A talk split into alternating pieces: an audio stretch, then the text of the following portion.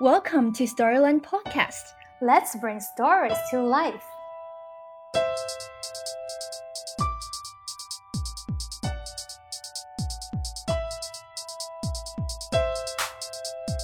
So I, my, my first response was not so much about it as a book for others, but as a, a gift for for my kids so that they they can look back and say, wow, this is this is my home. This is what's left of it is this book.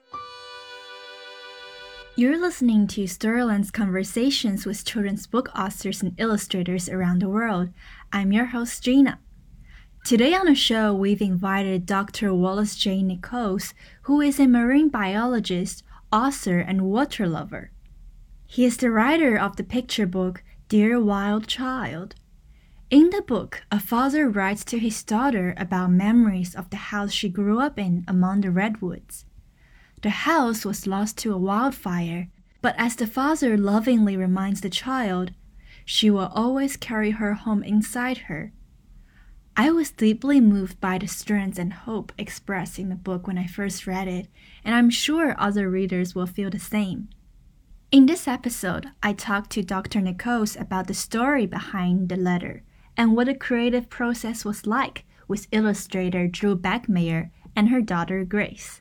Now, without further ado, let's welcome Dr. Nichols.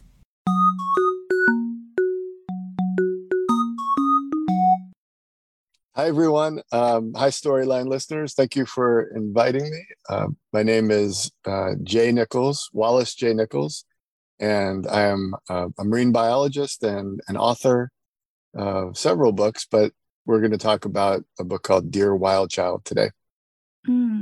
Yeah, Dear Wild Child is your first picture book. And um, as I mentioned earlier, I was just really blown away the first time I read it because it was really inspiring to me how you turned this really deeply personal and um, um, devastating event that happened in, in your life that um, that that you turn into this beautiful project that can be shared among readers. Um, and this project turned out to be this picture book, which contains a heartfelt letter from a dad to a daughter. Um, would you like to tell our listeners a little bit about the story behind um, that letter and a little bit about the picture book itself? Yes, the the letter that the book is based on was written to my daughter. Um, we we lost our her childhood home, our our family's home, uh, in a wildfire, uh, and the day before the the fire that burned our home, she left. Grace had left for college to begin her freshman year in college, and so she and her mom were traveling to New York, and um, Grace's younger daughter Julia and I went to check on our on our house see what remained, and we found that it had been completely destroyed.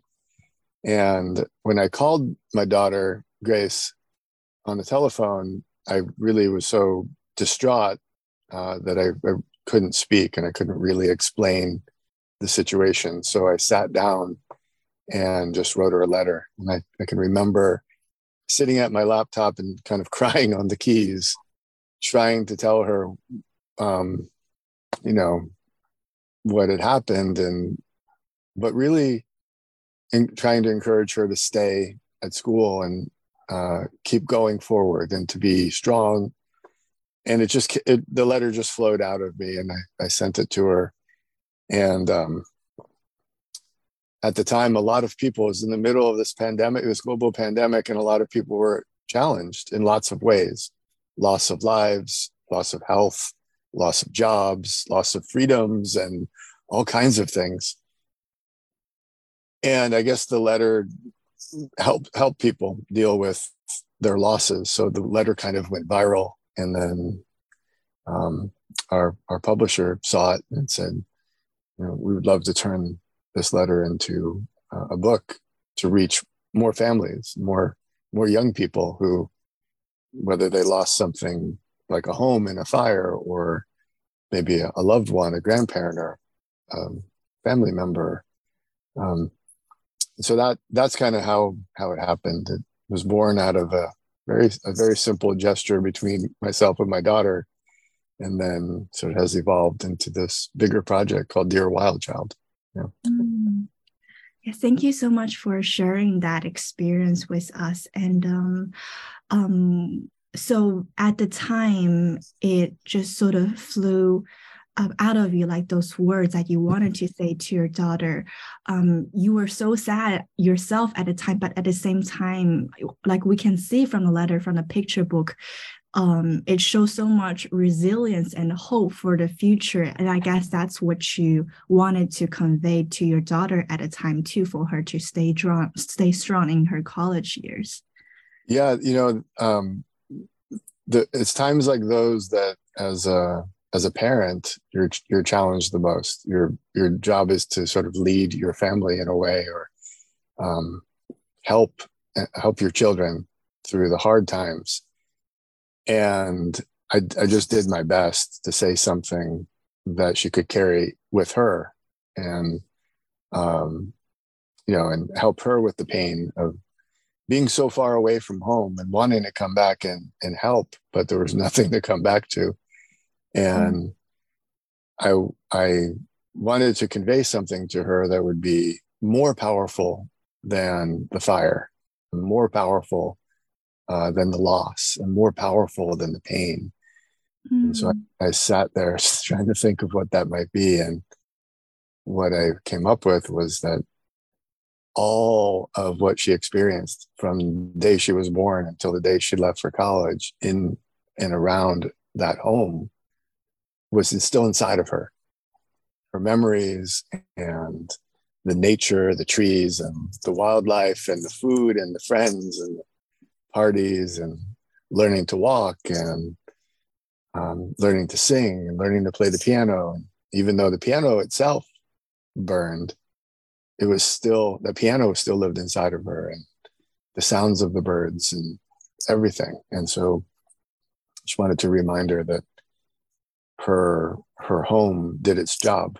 It grew her up um, to a beautiful young woman, and that she had left for college and was beginning the next the next big chapter of her life. And um, and I think that's true. Whenever we experience loss, we should remind ourselves it, it's painful and it's important to grieve and feel the pain and be sad. I think that's important.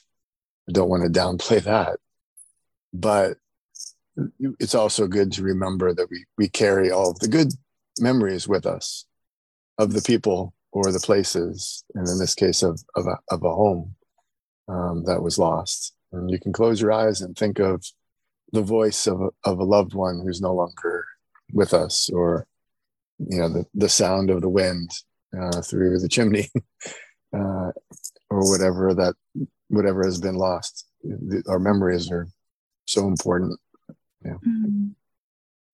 Yeah, I love what you say about um, what you wanted to con- um, convey to your daughter to be more powerful than the loss, the fire. And I think that really shows through the letter, the picture book, because so much of it, I think it was talking about the beauty of where um, she was growing up, like all all the things that she experienced, the redwoods, uh, the pines, and you know the the streams, the the the the ocean, and um, and I think maybe like three pages, like only the last few pages, we realize, oh, okay, the, we lost actually the house um, to the fire.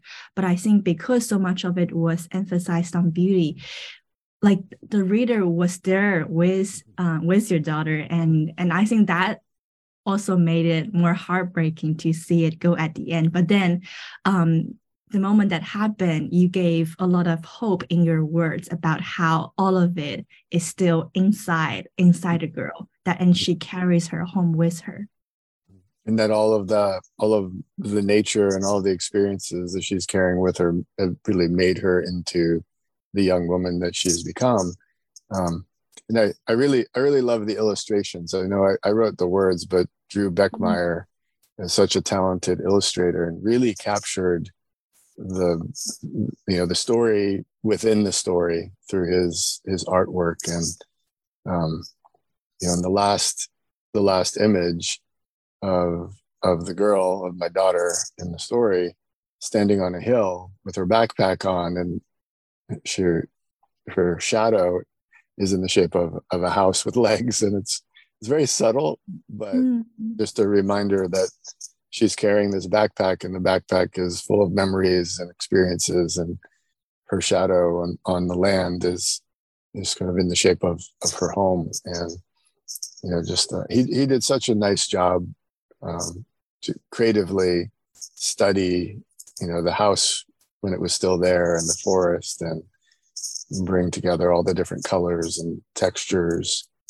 and subtleties of you know the words and even words that I didn't write are are, are represented artistically you know, little scenes from from the kids childhood and yeah. um, a beautiful beautiful artwork yeah, I love Drew's illustrations too. I think especially his use of crayons made me think of almost like a child's drawing, as if as if the daughter is drawing out her own memories. Yeah, since we talked about the illustrations, what was it like? Um, was it more of like a collaboration with with Drew uh, Beckmeyer on the illustrations? Like, did you participate in any of it?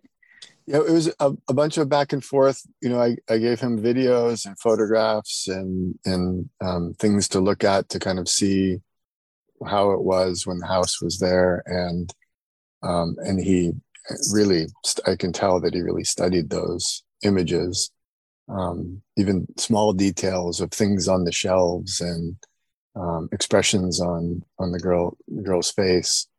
Um, and the, you know we had a, a, a big old wood kitchen table that everything happened on that table. You know kids walked on the table sometimes and they played games on the table. We of course prepared and, and ate food and sat around the table. And in the cracks of the wood you find glitter from their projects and little pieces of crayons from their projects. And so the table itself had that texture and it and you can kind of feel that um, you know the richness and and uh, kind of um, the way nature actually moved inside the house.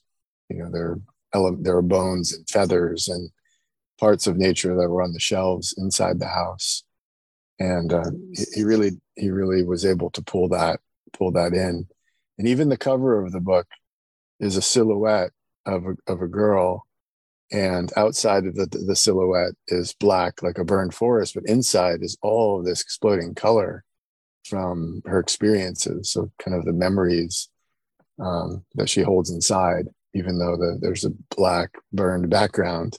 You've got this silhouette that's so full of color. And usually a silhouette is the other way around. The silhouette is usually dark and shaded and then you know it's the, the background that you see but the silhouette is internally darker, but it's kind of a, reverse silhouette in a way, mm-hmm. where the interior of the silhouette is is colorful, and that is that's the theme really of of um of the story. You know, while everything is burning all around you, you still hold the richness of your memories and experiences and the people and places that you enjoyed inside of you and you carry that wherever you go so he was really able to cle- really cleverly, I think, um, pull those themes out of the story and and illustrate them. Mm-hmm. Yeah, I love the illustration of the silhouette too.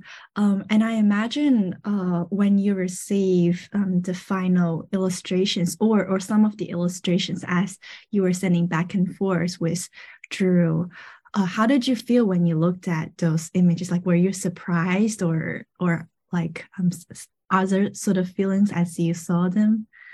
You know, my my strongest feeling was that um, it was such a gift from him to make those illustrations of um, such a an important place in our for our family that was lost and that now it's through his artwork it lives on in, in a new way in mm-hmm. in a in a, a fantastical way you might say.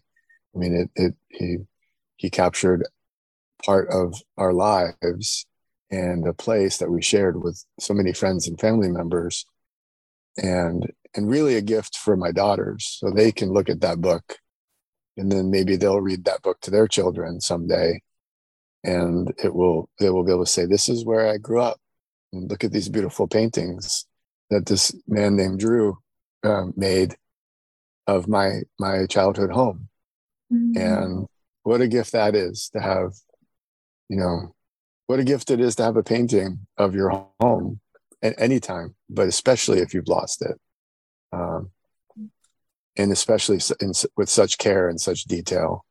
And um, to have a, a story of that so I, mm-hmm. my my first response was not so much about it as a book for others but as a a gift for for my kids um, so that they they can look back and say wow this is this is a this is my home this is what's left of it is this book and mm-hmm. uh, that was that was one of the things i thought mm-hmm.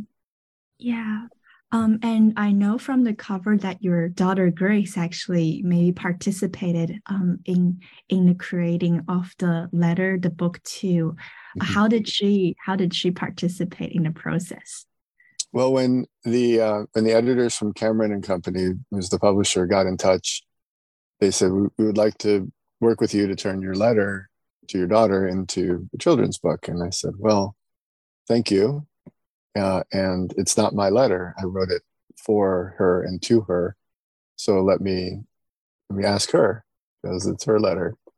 And then when I talked to her, we came up with the idea of well, what if we work together to make her letter uh, into something slightly different because I, I it needed to be edited in a way that made it more universal and more more ageless um, the the original letter had more a little more reference to her her current age. She just turned 21 now, but we wanted to make sure the letter used in the book um, was broadened out, sort of. So we were true to the actual letter. and If you look at them side by side, you see that. But we also wanted to make it universal, and I, because it was her letter, I thought, well, what better way to do that than to invite her to be an, uh, an author of the book as well with mm-hmm. with Drew and I. So she thought that was a good idea, and so I went went back to the good people at Cameron and Company and said she's interested and let's do it. And then the process began, and mm-hmm. and I and I would say even that was a gift to be able, um, you know, to be able to turn a loss into a beautiful project with Grace that we could collaborate on, you know, even lo- at long distance. Um, she was at college in New York and I was back still in California. Mm. And to be able to uh, collaborate on that and keep moving towards the finished published book was a, a, maybe a form of therapy for both of us, you know, to, mm. to be able to mm. put, put some of the emotion in, into a creative outlet. She's a very creative person. Uh, and I know was just a heavy, really heavy year for her to be at college, away from home, wanting to come back and help, but nothing to come back to. And mm-hmm. so to be able to say, hey, let's let's put some of that into something creative that might help other people who experience loss. She's mm-hmm. also a very empathetic person. So it was a place for her to, you know, kind of put some of her empathy and and share her story, hopefully to help other parents and kids who may have experienced a, a loss uh, to to work through it. Mm. Yeah, I'm I'm really glad to hear that it was such a therapeutic process for for the both of you. And I think um in the letter or, or, like in the afterwards of the picture book you wrote about how we can learn from the redwood trees to become like resilient and creative. And i think you guys were like demonstrating exactly that. Like out of this devastating event you grew something that was so creative and and just so extraordinary out of it this this really beautiful picture book. Mm-hmm.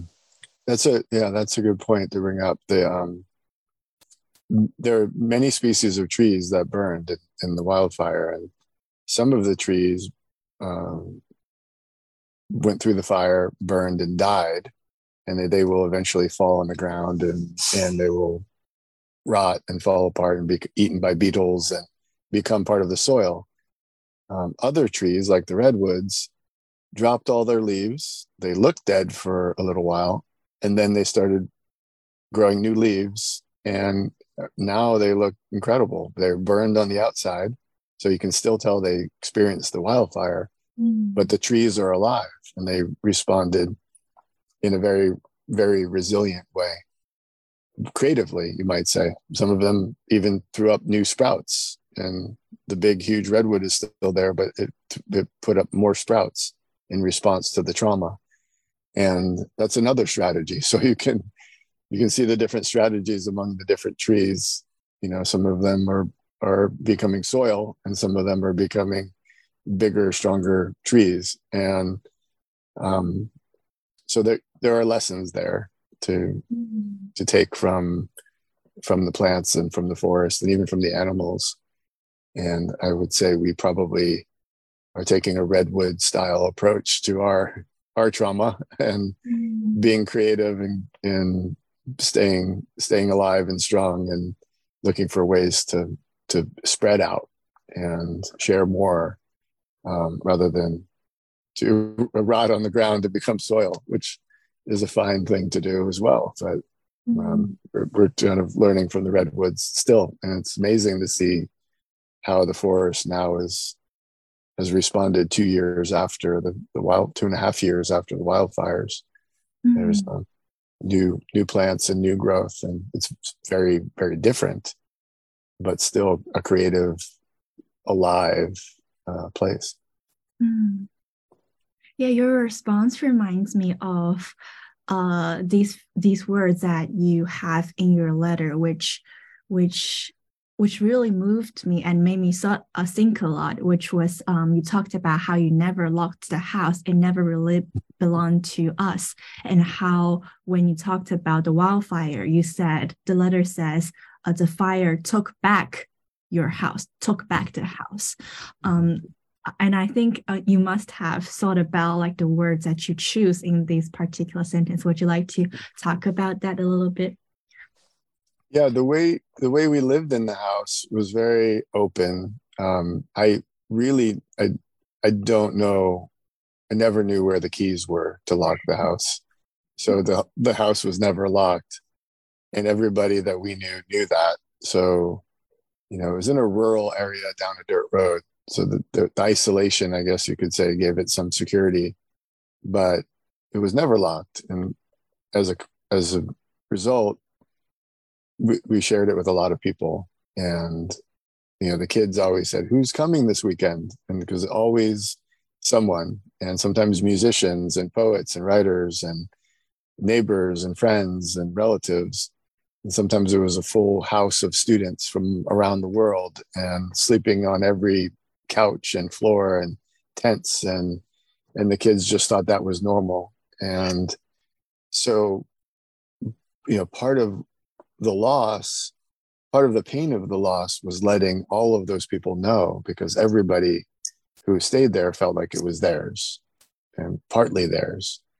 And so letting all of those people know that it was gone made it even more painful, but also made having the house more joyful.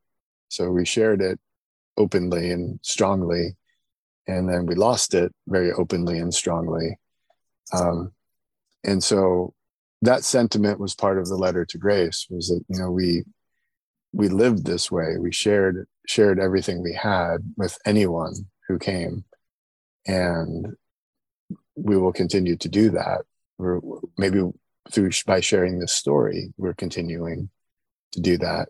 And you know in many ways the the house had a lot of wood. It was built of old growth wood that was recycled and repurposed and had been in you know a big old building and then we used it to build our house. And then eventually it went back back to the earth you know in the form of ashes. And so there was poetry in that as well and, and truth you know that was an accurate portrayal. You know the earth grew the trees. The trees were used and recycled several times to build structures and then they burned and they became soil again to maybe grow more trees and so you know there's poetry in that but there's also biology it's mm-hmm. it's it's the actual reality of, of the cycle of life and um, maybe reminding um, my daughter of that may help helped her helped her process the loss of the house yeah mm-hmm. Yeah i i love that um you talk about how the house is all part of the nature and and the fire took back the house into the nature. And and even though it was still a a very um, devastating event for all of you to lose the house at the same time i remember i think you mentioned in another interview that um, you are still at your home like in in this on this beautiful earth and in this nature. And i guess um just to i guess wrap up this conversation like what what, what like through this book what messages do you hope that um, like parents or children in china hope to get? Maybe because they haven't experienced wildfire but everyone has a home and what does home mean to you yeah i think a, a reminder that you know home the idea of home will change for all of us. You know as we grow up and we maybe we move to a new place we build our own families um, maybe we go through financial struggles and maybe you have to sell a house that you felt like was your home in order to get through a, a hard point. Um, so people people acquire and lose their home in lots of different ways um, and but really i think you can get through that those changes by really embracing the idea that you carry your home inside of you that's not a new idea. That's sort of a really ancient idea. And in, in, you know in the memories of the places and the food and the songs and uh, the nature and your loved ones and your friends um, but uh, you know you you uh, you reminded me that our our house we had animals coming in and out all the time some were pets uh, dogs and cats and chickens that would come in and out. But we had bats flying around in the house as well sometimes, and mice and rats and you know bugs and you know it was uh, you didn't always want them in there we'd try to get them out and they probably didn't want to be there but birds would fly into the house and fly around and um, you just reminded me of that. I don't think we talked about that too much in the book, but it was, certainly was a reality of of living that way. And um, but yeah, that's the, the the idea. I think that families, you know, families in China and families around the world, you know, and parents and kids uh, can discuss, read the book, and then discuss what what is that lesson about home? How how how does the idea of home change, and how how have people lost uh, their houses or their homes in different ways? And then how do you continue to find home wherever you are? And it reminds me of an idea that i've carried with me since i was young. And i've always felt at home wherever i am because we get to live on this incredibly beautiful planet. And we're so lucky. It's this blue green planet that's special in the universe as far as we know. And wherever we are here, we can breathe, we can find some food and some water, we can find other people, there are animals. And, you know, wherever you are, you're, you're home on earth. And uh, we're, we're all earthlings, you know, traveling around. So if, if your, if your physical home or your things are destroyed or lost, you can still stand up and sort of be at home wherever you are.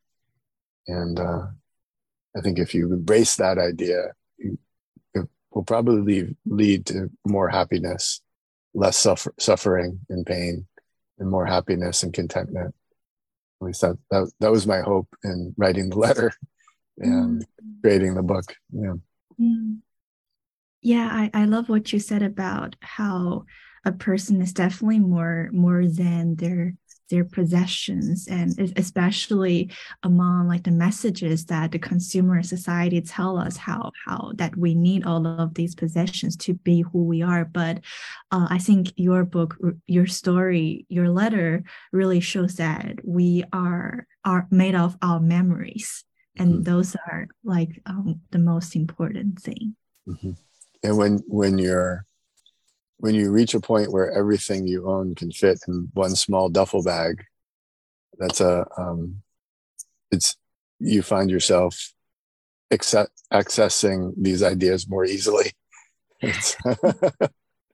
than when you're worried about all of your stuff and like wow i have so many things and things in storage and things in boxes and things i don't know what to do with and things that need to be fixed and you know all mm. we we we tend to accumulate things but when that's all just reduced to one small bag of things that remain um i guess it's easier to be poetic about it that's true what was it like for you when oh I, but i'm sure like that was just it was like a just complicated bag of feelings too i guess mm. just carrying that duffel bag with your daughter as you see your house burn down to the the chimney in the wind. Yeah yeah. Well you know i would say that because this is a podcast about books and reading books one of the hardest aspects of of the loss for me was losing all of my books. I, I had books from my childhood I had books from my my parents' childhood. That was my job to take care of and pass on to the next generation and the next generation. And those are gone, you know. And I loved reading those books when I was a kid because I knew my dad and my mom read them when they were kids, and they're just beautiful old books, um, kids children's books. And you, as a lover of books, can understand the um, we fall in love with books and there are our books. They're the books that our hands and our eyes and our and sometimes our tears have fallen on and that we've written in and we've gone back to and gone back to and gone back to and we we know those books so intimately.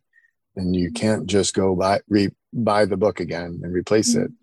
Um, in my journals books of my writing that i had not yet published and that is just so heartbreaking and i you have to move on from you know the loss of books and journals and just keep being creative but that that was surprisingly difficult for me personally I was just mm-hmm. thinking of thinking of my books i found the place where they i found my library and i found the ashes from a large number of books and they still kind of look like books but when you touch them they just went away like dust but they, mm-hmm. they were in they were it was book shaped dust and mm. then when i mm. found them and put my hands on them they just sort of blew away um, remember that very clearly after the fire so this was my library right here and it was just mm.